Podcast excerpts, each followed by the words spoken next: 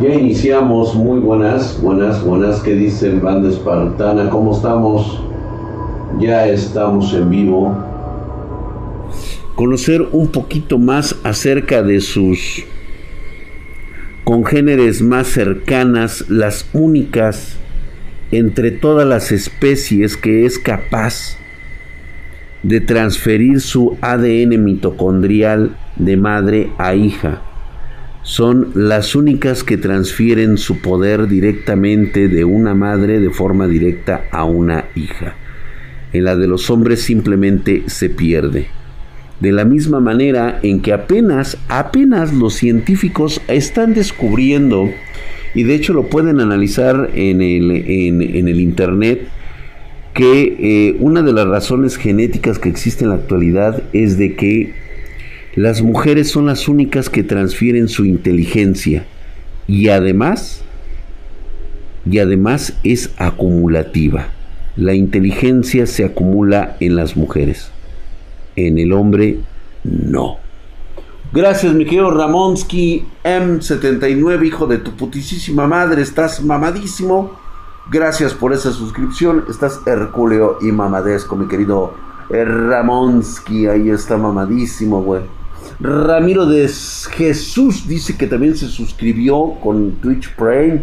Por lo tanto, hijo de tu putísima madre, estás mamadísimo. Ahí está Herculeo y Mamadesco. Muchas gracias por esa suscripción. Y de hecho, Eddie Project, de hecho, pues no hay forma de hacerlo sentir que sea un mame, ya que es cierto, el ADN mitocondrial solamente se pasa de madre a hija solamente de madre a hija. Lo transfiere a los hijos, pero hasta ahí se corta la línea. ¿Sí?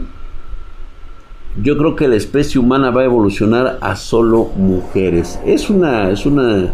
Letu, hermosa. Hola, Letu, ¿qué dices? ¿Cómo estás? Saludos. Besos. ahí está Letu, ahí está con nosotros. Dice, ¿no crees que todo está muy tranquilo como si fuera preludio antes de que algo va a empeorar? ¿También ustedes han sentido esa sensación? Estamos esperando que llegue la banda espartana, pero ¿qué les parece si mejor nos vamos directamente a contar algunos algunos relatos que nos han hecho llegar nuestros espartanos? ¿Por qué no? Ja. Esta mensada que por cierto y justamente es Mio Stream, Mio Stream, muchas gracias mi hermano, el cual nos ha mandado su historia. Dice que su historia no es tan macabra como las que han contado los demás espartanos, pero hace poco más de un mes sí nos pasó algo para temer. Te cuento. Al parecer, la parte materna de mi suegra tiene el poder de predecir el futuro, por medio de sueños premonitorios. Solo que la mamá de mi suegra, en lugar de predecir, puede sentir las energías que hay alrededor de ella y cuando duerme las puede ver en sueños. Pero de toda la familia de mi suegra, que son doce entre hijos e hijas, cada quien con hijos y nietos, solo ella y mi esposa son las únicas que he escuchado que tienen predicciones, ni mi cuñada que es la menor de dos. Y digo que predicen porque eh, sueñan literal lo que va a suceder. Por el nacimiento de mi hija, en lo que mi suegra soñó con la cabecita de una recién nacida que se dirigía hacia ella con una explosión de colores como arco iris.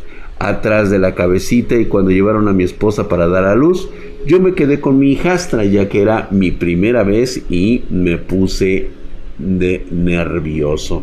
Mi suegra acompañó a su hija a la sala de urgencias en las que preparaban la habitación de parto y en el momento que estaban vendándole las piernas en la camilla, la bebé sale disparada en dirección hacia el borde donde se encontraba mi suegra.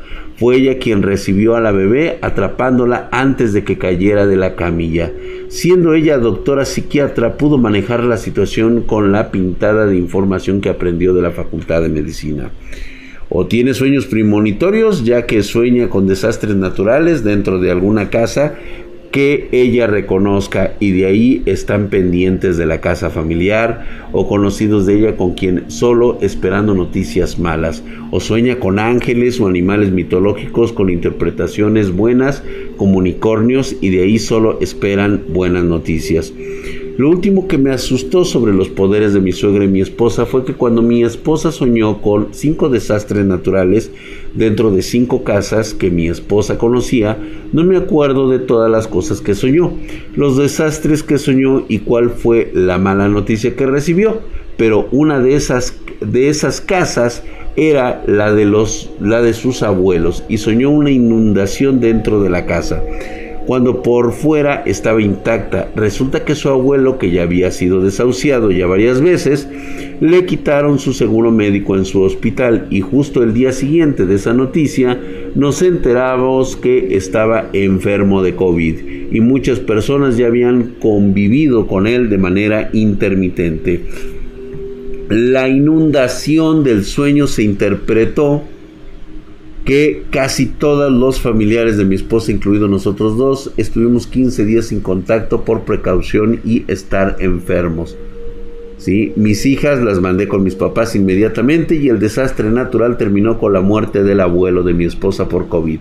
Todos los demás familiares no nos contagiamos afortunadamente y la otra casa fue la mía. Mi esposa la soñó con el interior negro, no podía ver nada cuando entró, pero a todos nosotros nos encontró fuera de la casa. La predicción se cumplió. Mi casa se incendió durante la madrugada, afortunadamente pudimos salir, se rescataron algunas cosas, pero la mayoría se perdió, sobre todo en los cuartos que fueron ropa, zapatos y todo eso. Esto pasó hace poco más de un mes, nos donaron ropa y zapatos, dinero y ayuda con la reparación de la casa, ahorita la casa ya le falta poco para estar reparada, Falta recablear todo, reinstalar el tinaco nuevamente y terminé de reparar el cuarto donde empezó todo el incendio.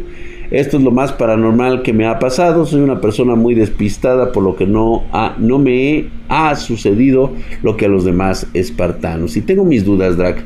¿Será que la familia materna de mi esposa sea descendiente de druidas? No. No, y vamos a entrar en claro en esta situación. A ver, les voy a explicar un poco este detalle que normalmente no tomamos en cuenta. La interpretación de los sueños es simplemente eso. Es una interpretación de lo que ocurre en nuestros sueños. Ahora, ¿Qué significado puede tener el hecho de que tengamos sueños de este tipo? Hoy hacemos una referencia a la denominada mecánica cuántica, física cuántica. Una de ellas es un paradigma en sí mismo y de hecho es muy poco estudiado, sin embargo, cuadra perfectamente con lo que ha sucedido justamente en lo descrito en algunos libros que se han denominado mágicos o embrujados. Te explico.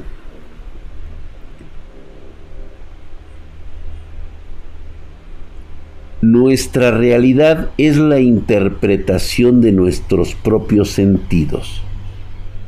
Sin embargo, no hay una sola ley matemática que establezca que el pasado se quede en el pasado y que el futuro es simplemente algo que no recordamos, mientras el pasado es algo que podemos recordar. De hecho, en ninguna de estas teorías establece que el futuro, o en este caso el tiempo, sea una línea continua hacia el futuro. Chéquenlo. En ninguna parte de la interpretación de los números establece en la física cuántica que el futuro solamente existe en una sola línea, o sea, hace el tiempo. No. De hecho, La física cuántica establece que las únicas personas que interpretan cómo fluye el tiempo somos nosotros, simplemente por nuestro raciocinio. ¿Cómo es esto? Pasado, presente y futuro pertenecen a nuestro mismo momento. Solamente que nosotros percibimos lo que existe en el presente.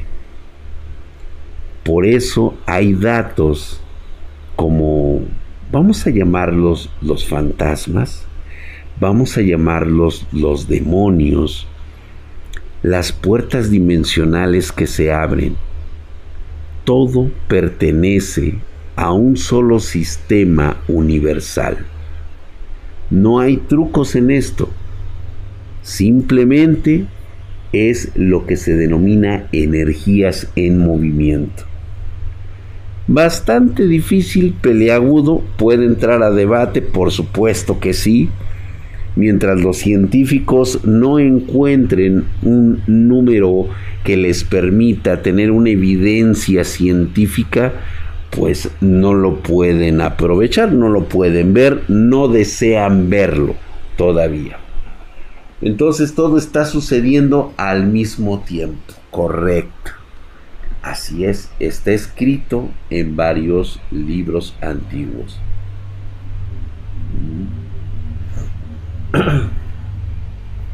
Así que es muy difícil. Te voy a decir qué sucede con un druida. Ser un druida es prácticamente, es un cazador de energías, es un cazador de demonios, es un ser que conoce, que conoce las energías que lo proveen descendientes de druidas, es muy difícil que existan. Muy difícil. Tienen algo de cierto. Dice, ¿recomiendas los libros de Jacob Greenberg? No, no, te lo, no, no lo recomiendo, güey. De Jacobo Greenberg no. No, definitivamente no.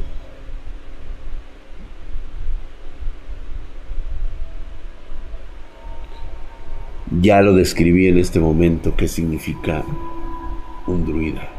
Hablemos con Oasis Séptimo. Oasis Séptimo nos manda una historia. Dice, hola Drac, mucho gusto, espero que puedas llegar a leer mi historia de cualquier forma, muchas gracias. Para comenzar, quiero pedir tu opinión sobre mi caso. Yo no he experimentado actividad paranormal de forma física o, o consciente, únicamente en sueños. Volvemos a los sueños. Si es que pueden llegar a hacerlo de alguna forma, trataré de resumirlo de alguna forma. En mi primer sueño me encontraba en las escaleras de mi casa, ya era de noche y mi madre iba delante mío. Subiendo las escaleras y abruptamente algo invisible sujeta mi tobillo, con bastante fuerza. Lo único que sentí fue un pánico que me invadió por completo. Volteé a mi mamá solo para observarla de manera indiferente.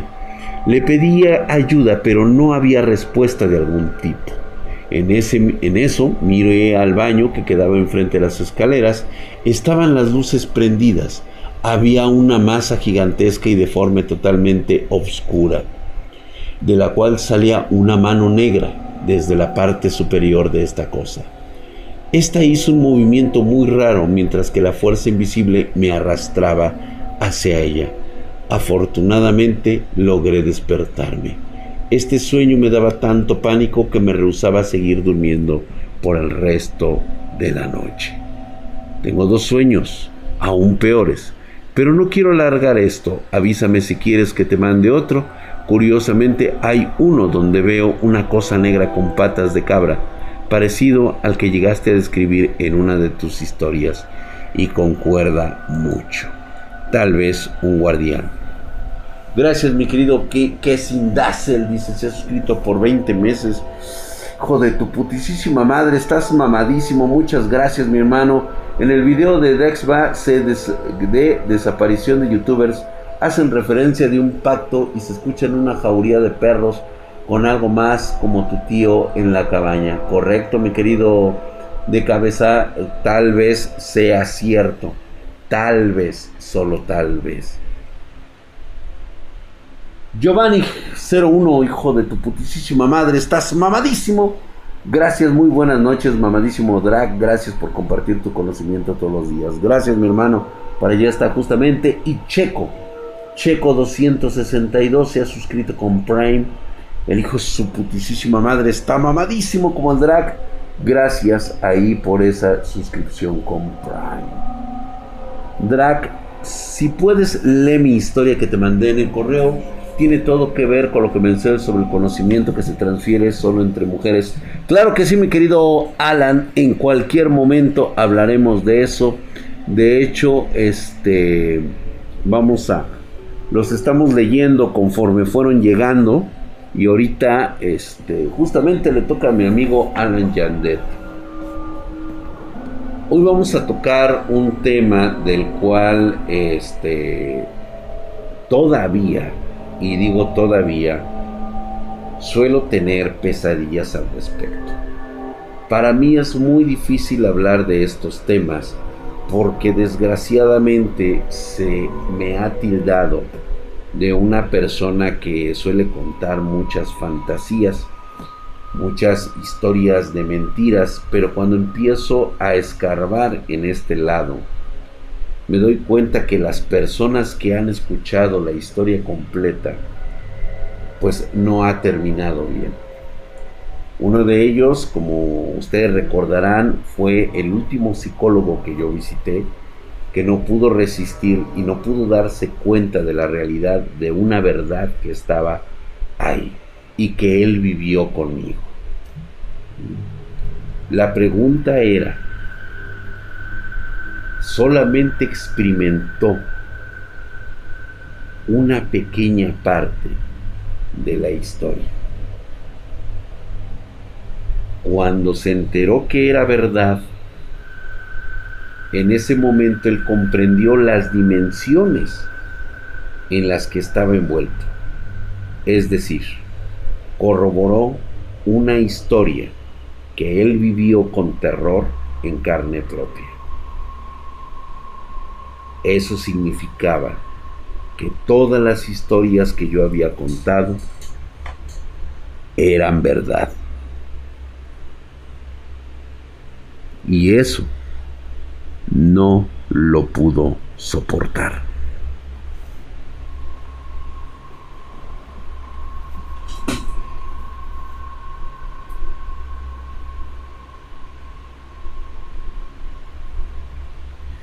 Precisamente Alax de Largue, por eso no lo recomiendo.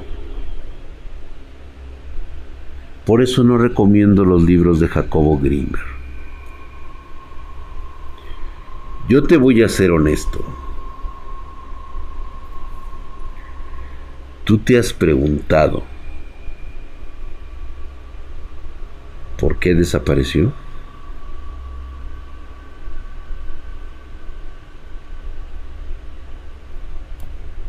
Pensemos un poco.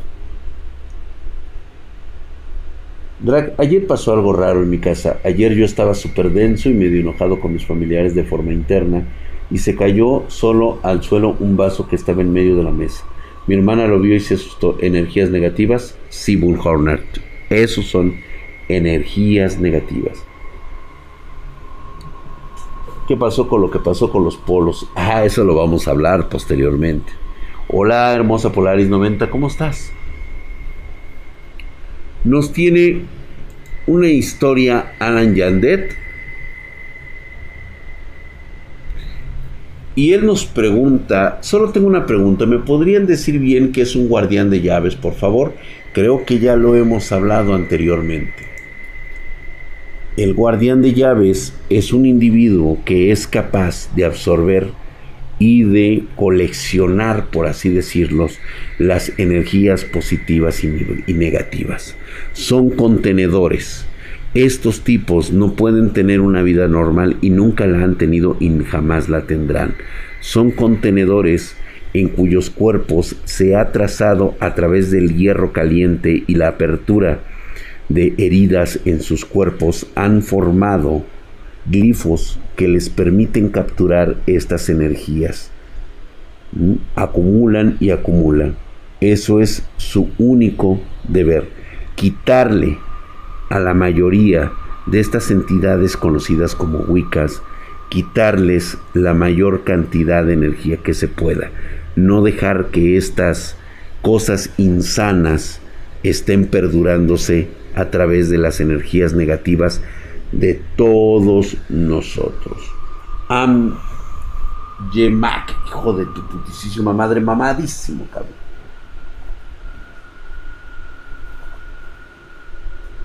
Así es. No olviden dejar su like, muchas gracias a todos. Dicen que la Tierra está emitiendo energías, no está mandando señales y no escuchamos lo que debieras portales abiertos de energías negativas y positivas. Flyers, lo que pasa es de que nosotros aún no hemos alcanzado el nivel tecnológico para detectarlos. Es decir, te puedo asegurar que en todo momento hemos dejado pasar señales, ya sea de vida en otros planetas, vida en otras dimensiones, pero como nosotros estábamos en el siglo XIX con las señales de radio, de la misma manera nos encontramos el día de hoy. Poseemos la el mayor cantidad de espectros, sin embargo, nuestra tecnología aún no alcanza a escuchar lo que el universo quiere decirnos. Gracias, mi querido Helldog Magnus 117, hijo de tu putísima madre. Estás mamadísimo como el pinche drag. Muchas gracias por esa suscripción. Buenas noches, mi hermoso hombre de choco, de cocholate y ya ocho mesecitos. Así es, mi querido Hello Madness 117. Gracias por esa suscripción y que estás mamadísimo, cabrón. Ahí está. Marianita hermosa, ¿cómo estás? Ya llegó Dio, ya ahí está tu Dio. Ándale pues. ¿Mm? Hoy, hoy en Viernes de Terror nos manda uno Leslie. Leslie Ortiz nos manda una historia.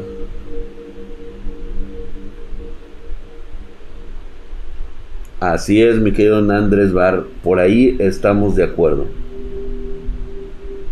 Muchas gracias, gracias mi querido Flyers. A las buenas, ¿cómo están todos?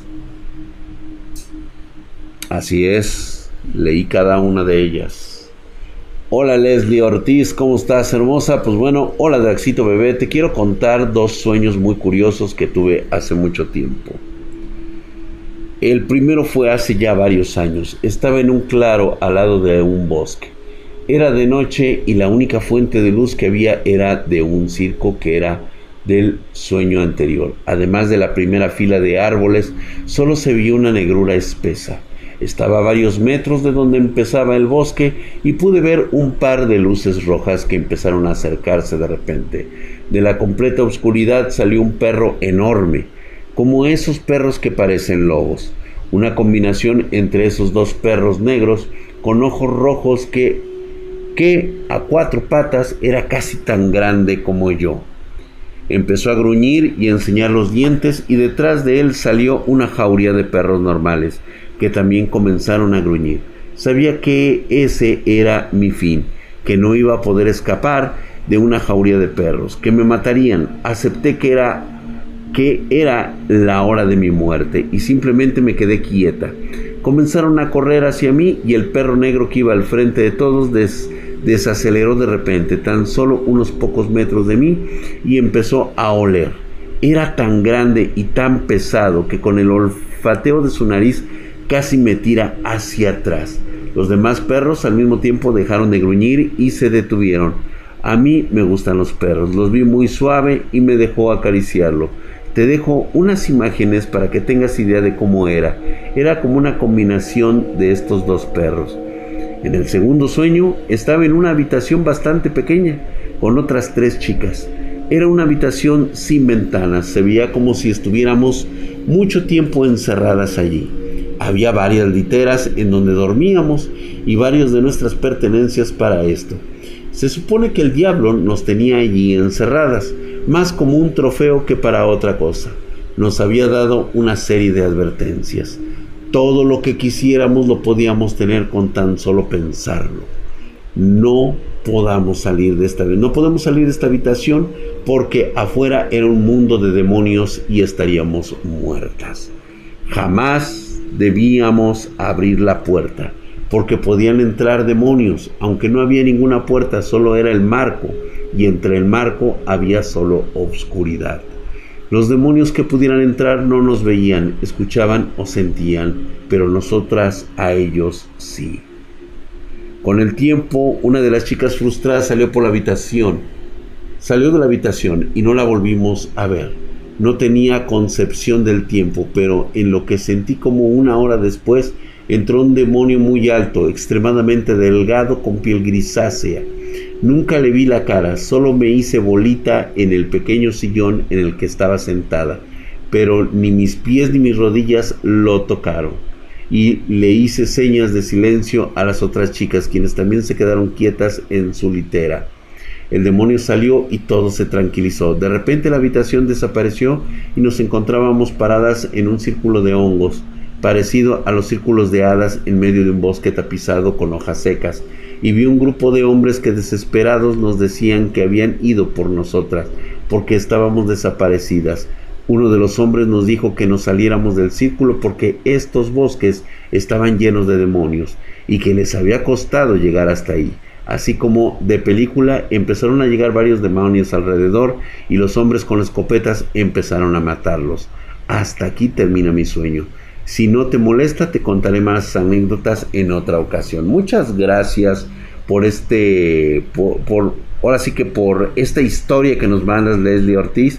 Te agradezco muchísimo que hayas este mandado tu video y sí efectivamente más bien son imágenes de los lobos negros como son normalmente sí muchas gracias por ahí a gladiador 72 que se suscribió por siete meses saludos mi gladiador a veces por mi trabajo no puedo ver tus en vivos pero ya siete meses claro que sí mi hermano estás mamadísimo muchas gracias por esa suscripción en Prime. Herculeo y Mamadesco, allá, güey. Justamente ya están las pesadillas y acá terminan los sueños.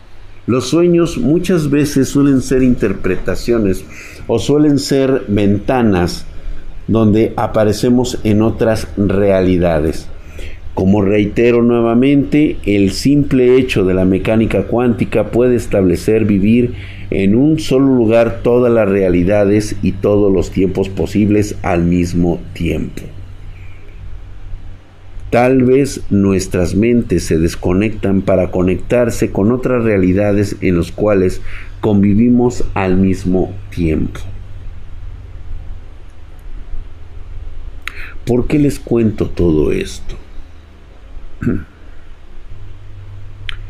Hace un momento estábamos hablando de, estos sucesos que normalmente no deberían ocurrir. Sin embargo, este a veces a veces no podemos simplemente dar la espalda, cerrar los ojos y decir nunca ocurrió.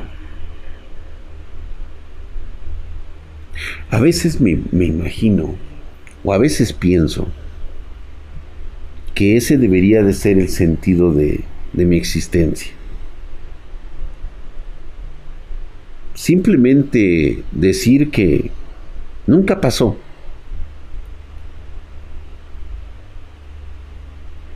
Y luego me entra esa duda cuando Para ustedes ha de ser una situación pues de lo más normal. Tomar su teléfono, buscar en la agenda y encontrar el teléfono de su padre, de su madre, de sus hermanos, de sus tíos, de sus primos y poder comunicarse con ellos.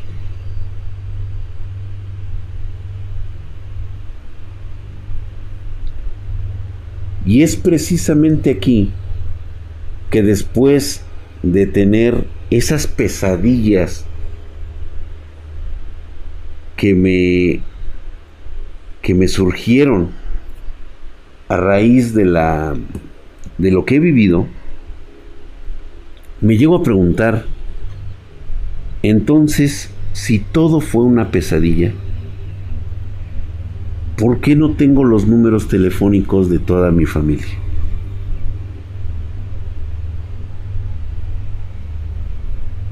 Y es ahí donde me doy cuenta que todo lo que ha pasado es real. Por mucho que me trate de engañar y decir, no, vamos, Drac, estás contando puras tonterías, esto no existió. La cuestión es de que tampoco mi familia existe. Es decir, no tengo a nadie a quien llamarle tío, sobrino, primo, hermano. Y es ahí donde entro en ese círculo de realidad, en los cuales me hace recordar esas situaciones en algunos lugares de la República Mexicana en donde solía acompañar, por desgracia, a mi familia. No había opciones teníamos a veces que salir a ver esta situación. Como ustedes recordarán, hay una parte de familiares, de personas que yo conocía, que creían firmemente que podían salirse con la suya tener el conocimiento suficiente como para hacer caer en un error a aquellos seres con los que formaban el pacto.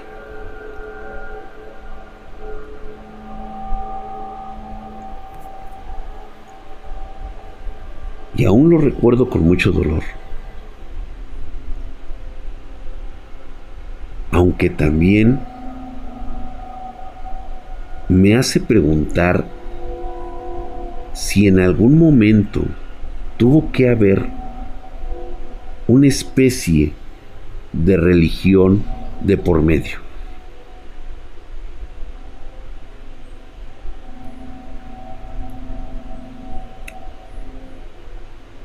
Mi experiencia me ha dicho que la devoción o la fe es simplemente un escalón más en el conocimiento general de las cosas. No podemos ser fieles creyentes simplemente porque se nos dijo que teníamos que serlo.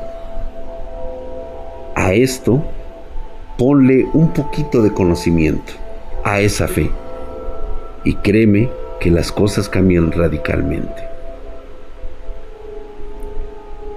Recuerdo esa ida a San Luis Potosí.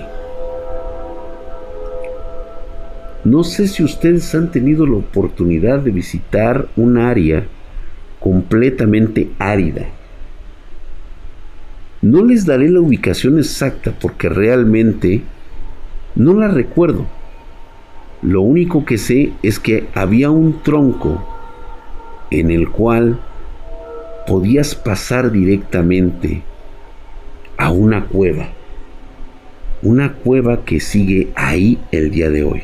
El otro día la busqué por Google y justamente sigue ahí. Y aunque han pasado décadas, aún puedes encontrar el viejo árbol que fue cortado y puesto directamente para ir hacia la cueva.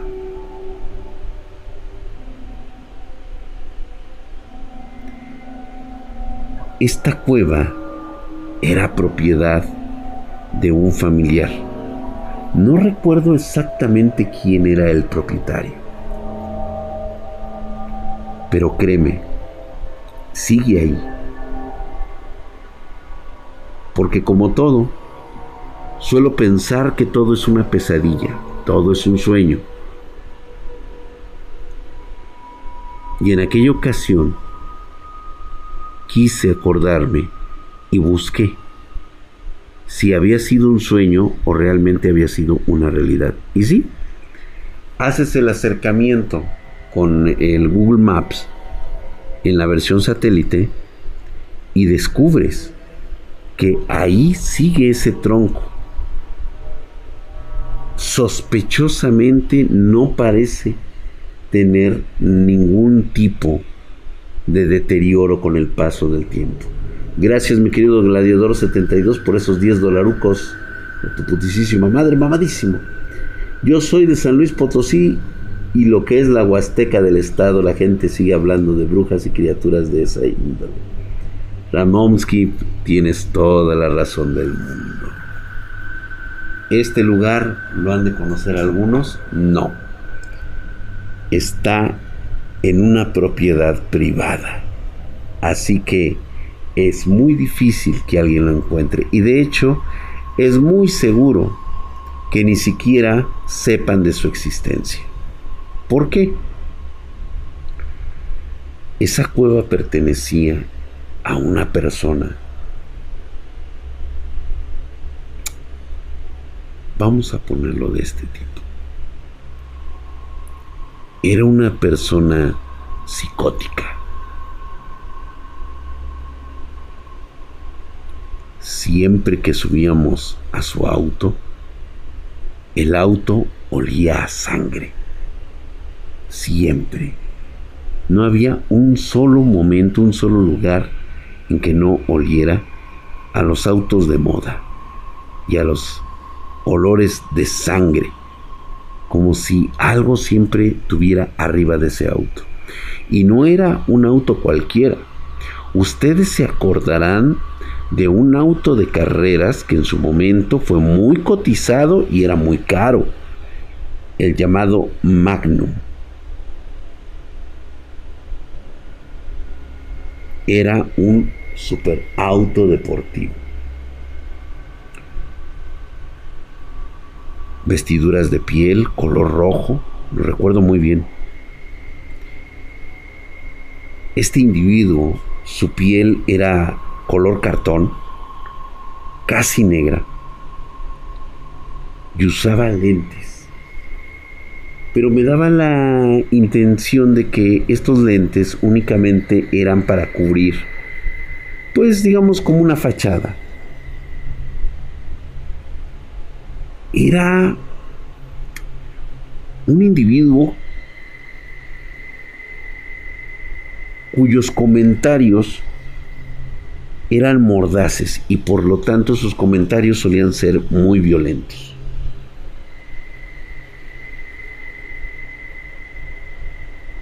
Ese día fuimos a la cueva.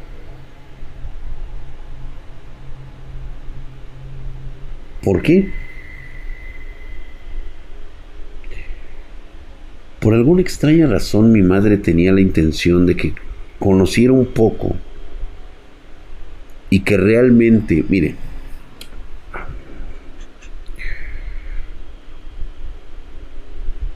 esa mujer realmente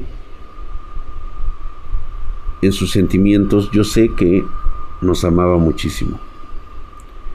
Pero el hecho de que nos amara no dejaba de ser lo que era. Un ser poderoso, despiadado y cruel, que prefirió vivir en la miseria que entregar una fuerza desconocida que le pudo haber dado todo en la vida, a cambio única y exclusivamente del alma de sus descendientes. Era todo lo que necesitaba.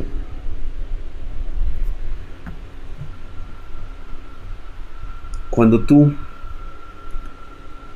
entrabas, tenías que recorrer el tronco para entrar. Abajo de ese tronco existía un rachuelo como a unos 10 metros de altura, menos tal vez. La entrada era caliente, o sea, se sentía el calor dentro de la cueva, muy húmeda, era un calor húmedo, ya sabrás cómo se siente.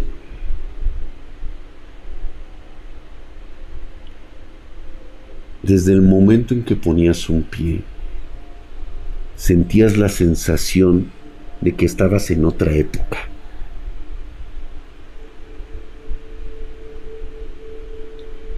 Todas las paredes tenían grabados bastante locos. Tenía simbologías que algunas sí las reconocía, otras no. Y la verdad es de que mi mamá me vigilaba mucho de que no hiciera una fotografía mental o que no llevara ningún tipo de lápiz o cuaderno o apuntara lo que había ahí, solamente tenía que mirarlo. Cuando entras tú a esa madre, no importa el horario que sea, inmediatamente sabes que entras a la oscuridad absoluta. Se siente un aire caliente con esa humedad.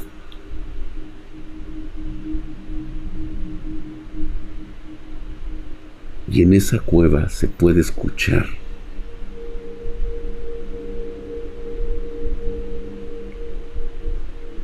mm, pies no son. Honestamente, ustedes han escuchado el eco de los pies caminando. Si alguien ha tenido esa sensación o lo ha escuchado, no se escuchan como pasos, ni siquiera cuando están desnudos los pies. Se escuchan como palmadas.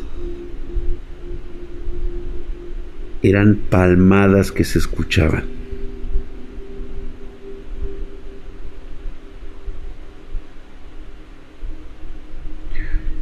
La intención que tenía mi madre era precisamente hacerme entender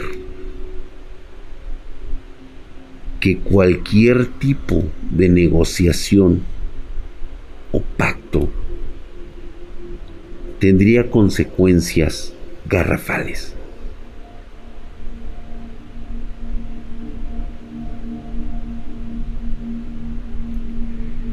Llegamos en medio de la cueva y en ese lugar se encontraba una especie de altar. Simbologías bastante extrañas y raras que la verdad es de que me medio me acuerdo lo que estaba ahí dibujado. Círculos en la parte de abajo. Y había cajas como de metal abiertas que no contenían nada. Y yo preguntaba, bueno, ¿qué es? Era esto. Y ella me decía que ahí en esas cajas se mantenían las energías, se mantenían las cosas que serían usadas en un pacto.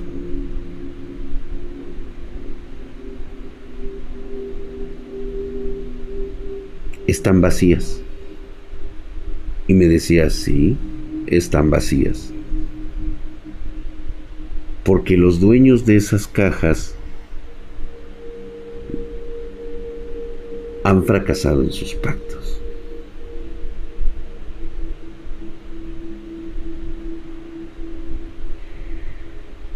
No terminaba de decir la frase cuando, en serio chicos, parecía una cueva detenida en el tiempo. Podías escuchar, tal vez como un eco, murmullos, alguno que otro sonido como de animales, pero una cosa en particular en esa oscuridad que llamaba la atención. El sonido de unas palmas, como que había piel caminando sobre las rocas. De repente se escuchaba y otras veces sí tal vez tal vez ustedes puedan pensar esas cosas pero en serio alguien lo haría dentro de una cueva de ese tipo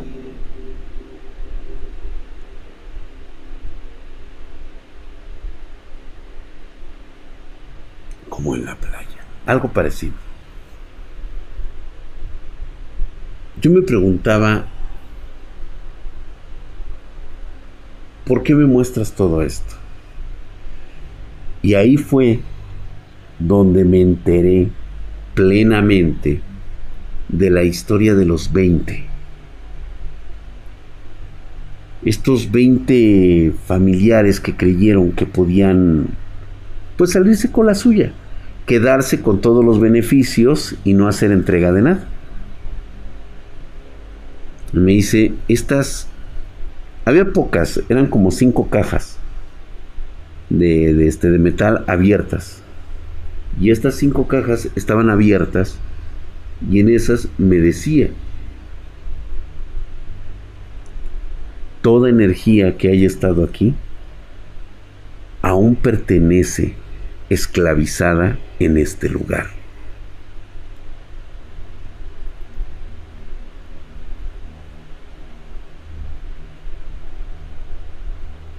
Yo la verdad es de que, o sea, vamos,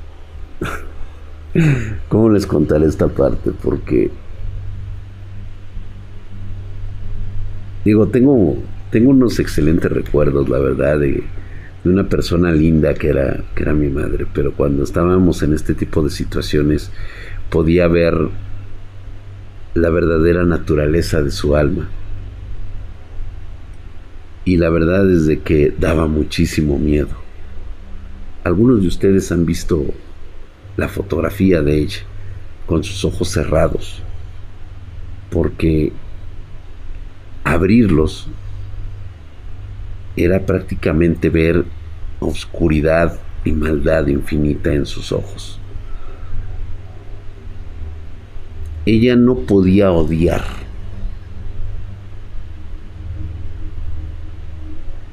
Por lo mismo. Pero saber que podría ser el blanco de su odio se siente muy cabrón. Y en eso estaba yo reflexionando cuando me dices, siente esta suciedad que recorre este ambiente. ¿Sabes cuántos lugares malditos como este hay tan solo en este país?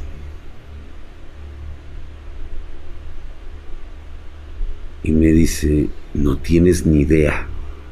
Ahora imagínate lugares como este en cada país del mundo. En España, en Inglaterra, en Costa Rica, en Perú. Hay sitios como este en donde la maldad emana una oscuridad que la gente no conoce.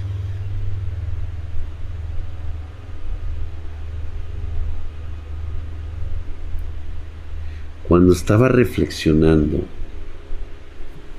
claro que en Argentina de haber y muchos, muchos lugares, porque quieras o no, están diseminados por todos lados. Dicen, dicen, no estoy muy seguro, la verdad es de que, que todos, todas estas cuevas convergen en un solo lugar dentro del planeta, dentro de la Tierra misma. Que justamente hay cosas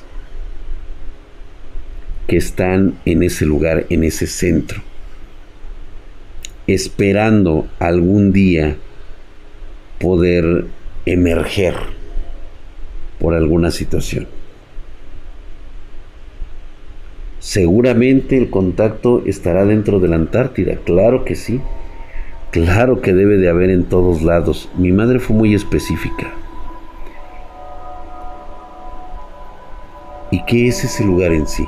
Dice, aquí quedan atrapadas para siempre. No solo las almas, también la carne viva de aquellos que habían perjurado que podían que podían engañar a un pacto.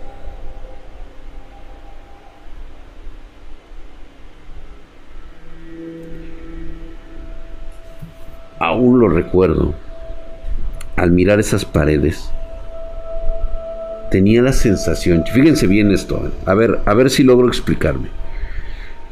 Cuando tú mirabas a las paredes y veías estos símbolos, inmediatamente, como si fuera un sueño, estas paredes se volvían como traslúcidas. Así de plano. Podía ver como una especie de ventana se podía ver en el fondo planetas, estrellas que no coincidían propiamente con lo que nosotros vemos en un telescopio. Parecía demasiado irreal. Esta es la parte así donde les digo que a la gente nos pueden tomar como locos, nos pueden tomar como personas que están esquizofrénicas o que han tenido alucinaciones. Y era esto precisamente. Aún hoy en día tengo dudas de dónde estaba realmente. Pero cada vez que recuerdo esto e incluso llego a soñarlo como pesadilla, ¿qué es lo que estoy mirando? ¿O una alucinación o una ventana a otro lugar?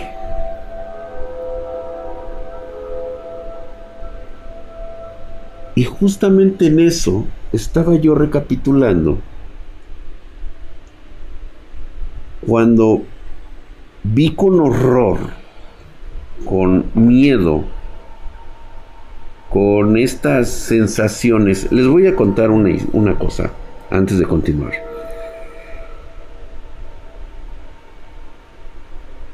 Yo sé que para muchos estas partes son muy difíciles. Yo las cuento porque tal vez me siento protegido por la máscara que tengo.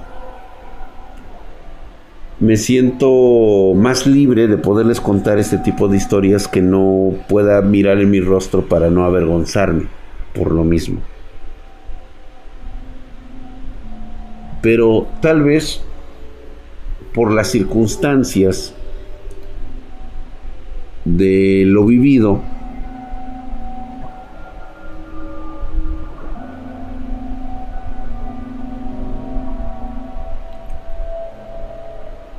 yo dejé, yo no, más bien, oriné la cama hasta los 14 años. No siempre. Pero siempre amanecía yo con esta situación de que algo había ocurrido y siempre tenía miedo. Siempre tenía miedo. Y una de estas cosas del miedo fue precisamente lo que presencié en aquellos días en esa cueva.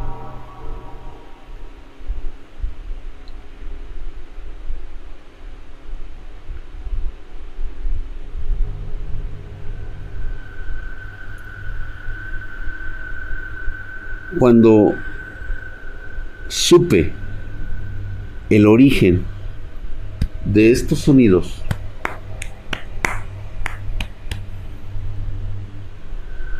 quedé en shock. Me di un escalofríos, la piel se me erizó y por supuesto quedé con un trauma bastante profundo.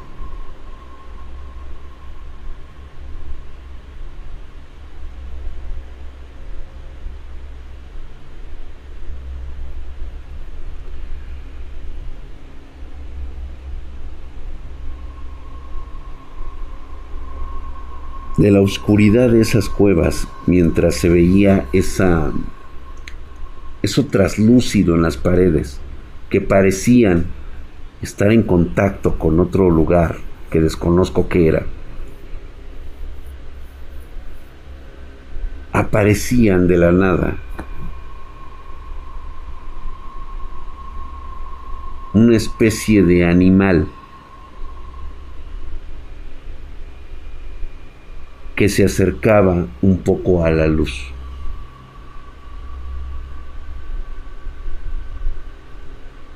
Tenía una lámpara de queroseno que habíamos llevado. Que por cierto esa lámpara de queroseno perteneció mucho tiempo a mi lado y en alguna de, mis, de mis cambios de, de casa la perdí.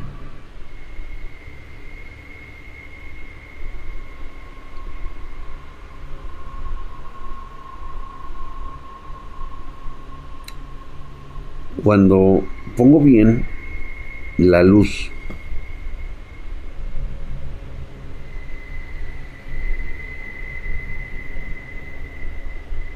ah, madre. Imaginen esta visión.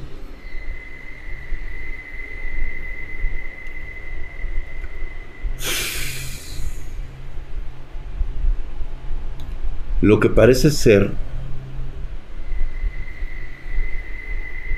el torso de una mujer con los pechos desnudos.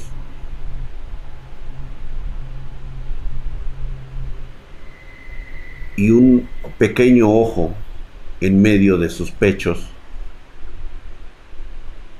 mientras tiene cuatro brazos como soporte para caminar.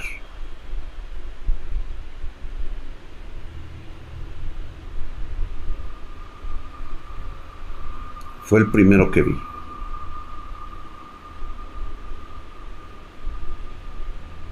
Posteriormente, cuando yo me, me, hago para atrás y me, empieza a dar este, el temblor, me toma mi mamá de una forma, con una fuerza, de las pocas veces que me hizo daño. De hecho tengo ese, traigo aquí un, este, un encaje de una uña de mi madre aquí en la espalda. Y me dice, quiero que observes bien. Casi me salió la voz de mi madre. Observa ahí.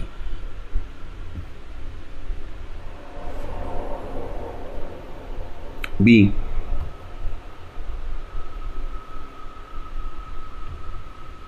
unas piernas como unas seis formadas en un nudo con pelo el cual estaban pegadas a una cabeza, güey. A una cabeza con la mandíbula partida o abierta, güey, hacia abajo. A la chingada, güey.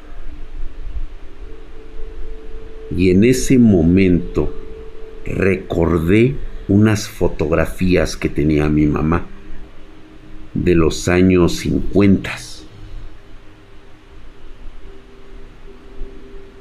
y fue en ese momento que lo reconocí. Era un familiar. Me quedé así.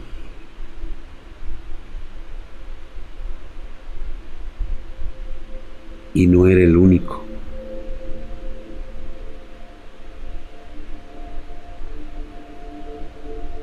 Cosas muy parecidas a una lombriz, a un gusano,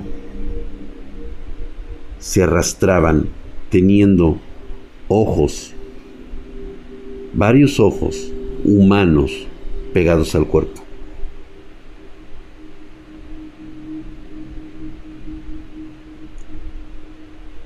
Había unos que tenían tatuajes, por así decirlo, con simbologías. y los pude reconocer a muchos de ellos como familiares que había visto hace apenas unos cuantos años atrás.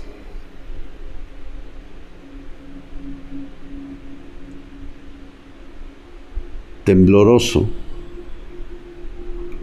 volteó a ver a mamá y ella es la que me dice, todos ellos hicieron un pacto y ninguno lo respetó. Este es su castigo. Su energía estará aquí por toda la eternidad.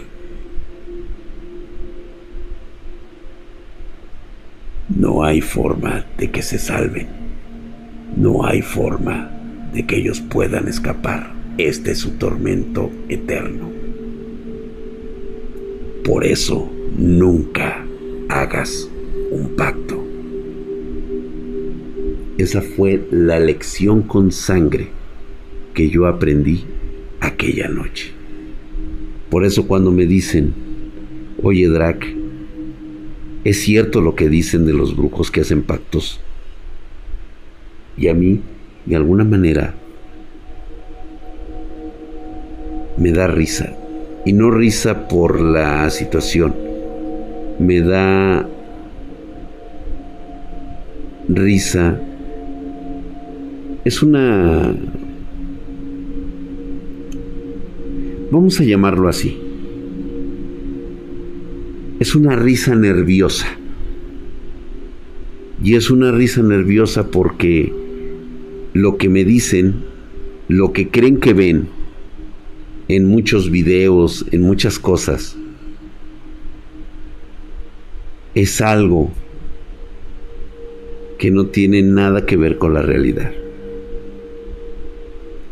Bendita sea la ignorancia de aquellos que creen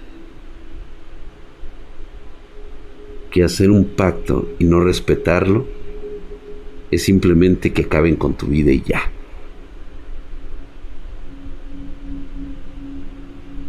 Imagínate nada más estar vivo. Y el conocimiento de estas fuerzas inimaginables que te puedan despedazar mientras continúes con vida y convertirte en algo tan asqueroso, en algo en lo cual todavía sigues vivo, pero totalmente deformado.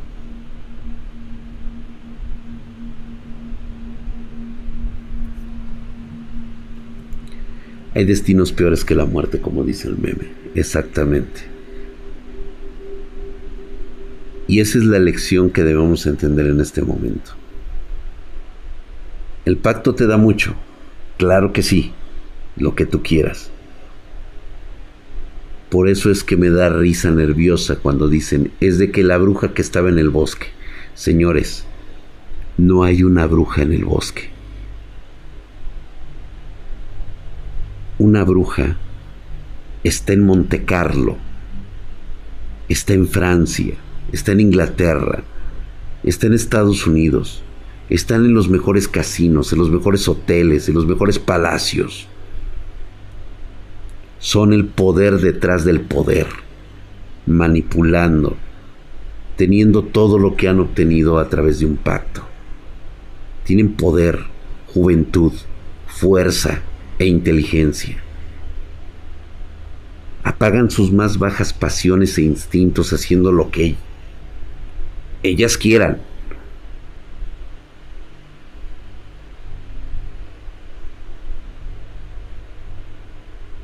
están en todos lados, moviendo los hilos del poder a su conveniencia y a veces solamente por entretenimiento.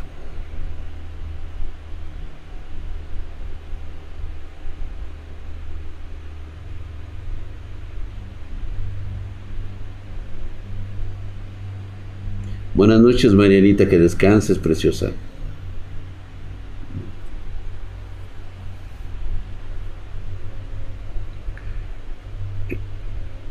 Drac, este, perdón, este Pedro Spartan 30, efectivamente también hizo lo mismo con ellos. Por desgracia, la maldad que existía desde el día de su nacimiento ahí estaba. Ellos no iban a cambiar de opinión. Ellos lo querían todo, porque lo habían visto. Vieron cómo todos los demás tenían lo que quisieran, menos ellos. Fue una situación bastante triste y difícil. Habla acerca de que si mis hermanos también pasaron lo mismo. David Bowie hizo el pacto igual y sí.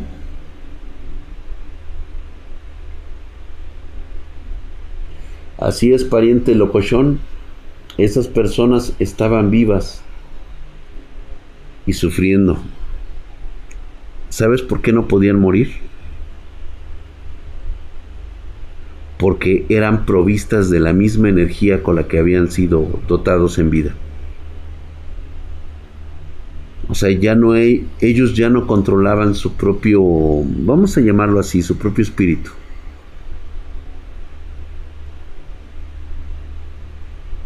Los sonidos y los gemidos que escuchamos todas las noches son esas almas que ya no le pertenecen a uno.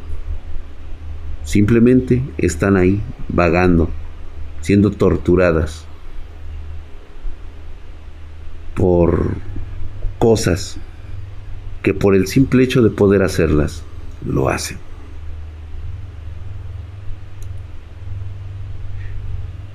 Es como cuando te encuentras el nido de hormigas. ¿Quién de ustedes de chamacos los ha pisado? Les ha destruido su colmena. ¿En qué momento sienten compasión por ellas? ¿Acaso las escuchan cuando ruegan por sus vidas? De la misma manera ocurre con estos seres demoníacos. Es exactamente igual. Aldaco 24. Si cumplen con el pacto, ni siquiera morirán. Simplemente, dependiendo de los términos en los que hayan tenido, muchas de ellas llegan a tener y muchos de ellos llegan a tener vida eterna.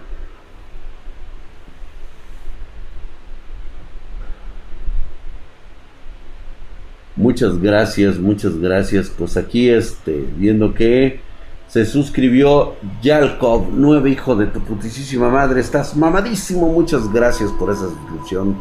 Herculio y Mamadesco, igual que Guayasei 1989, hijo de tu putísima madre, mamadísimo, cabrón. Ahí está. Gracias por esa suscripción, hermanos espartanos. Gracias por todos sus deseos. Soma Cross dice: ¿Cómo está tu mente actualmente después de haber soportado tantas cosas? ¿Has necesitado un psicólogo para superar los traumas? En su momento traté de entablar conversaciones con psicólogos. Desgraciadamente, como reitero nuevamente, no es fácil platicar estas cosas cuando sienten que todo es producto de tu imaginación y cuando viven la realidad de lo que me pasó. Ahí es donde existe un choque de creencias, por así decirlo. Ya hace mucho tiempo que no. Hoy ¿Tengo secuelas? Claro que sí. Fue hace mucho tiempo. Siempre lo trato de ver como una pesadilla, como un mal sueño, como algo que sucedió. Reitero nuevamente, es como lo que platicaba hace un momento. A veces me despierto a medianoche sudando frío y recordando cada uno de estos sucesos. No siempre ocurre, pero a veces sí. Y luego me doy cuenta de que ya pasé por todo eso ya terminó para mí. Todo terminó, todo acabó. Me pregunto que si habrá sido un sueño y es ahí donde mi teléfono me hace recordar, bueno, el personal, me hace recordar que no tengo un solo número telefónico de un pariente, de un familiar. Porque están todos muertos, desaparecidos o condenados para toda la eternidad.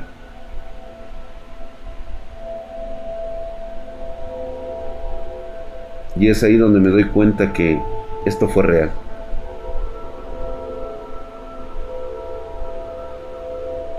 Ragnarok 71, 991, por supuesto que sí, hay muchas similitudes.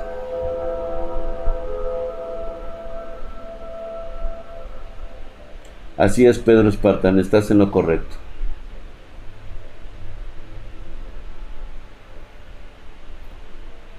Miguel Ángel, Miguel Ángel Mendoza, ¿has despertado ante el silencio absoluto? Cuando existe el silencio absoluto significa que en ese momento estás en otra dimensión, estás en otra realidad. Has estado atrapado en un lugar diferente. No es tu habitación, no es tu lugar. Puede durar una fracción de segundos. Porque a pesar de todo, lo sobrenatural y lo natural son sabios, saben en dónde colocar a cada una de las personas. Eso es justamente lo que ocurre con muchos de ustedes. En un momento en el que se encuentran solos, abatidos, con la guardia baja, su mente no está fresca, su mente está desprotegida es en ese momento en que pasado, presente y futuro convergen. Por unos cuantos segundos puedes tener un deseo que te puede condenar. Muchas gracias, que descansen todos, pasen muy buenas noches. Recuerden mantener su mente fresca y fría. No se dejen llevar por el temor, el pavor o el miedo mismo ustedes pueden controlarlo para tomar la mejor decisión. Recuerden que esas entidades lo que buscan son mentes débiles, fáciles de manipular y de poseer. Y ustedes son más que eso. Buenas noches. Gracias.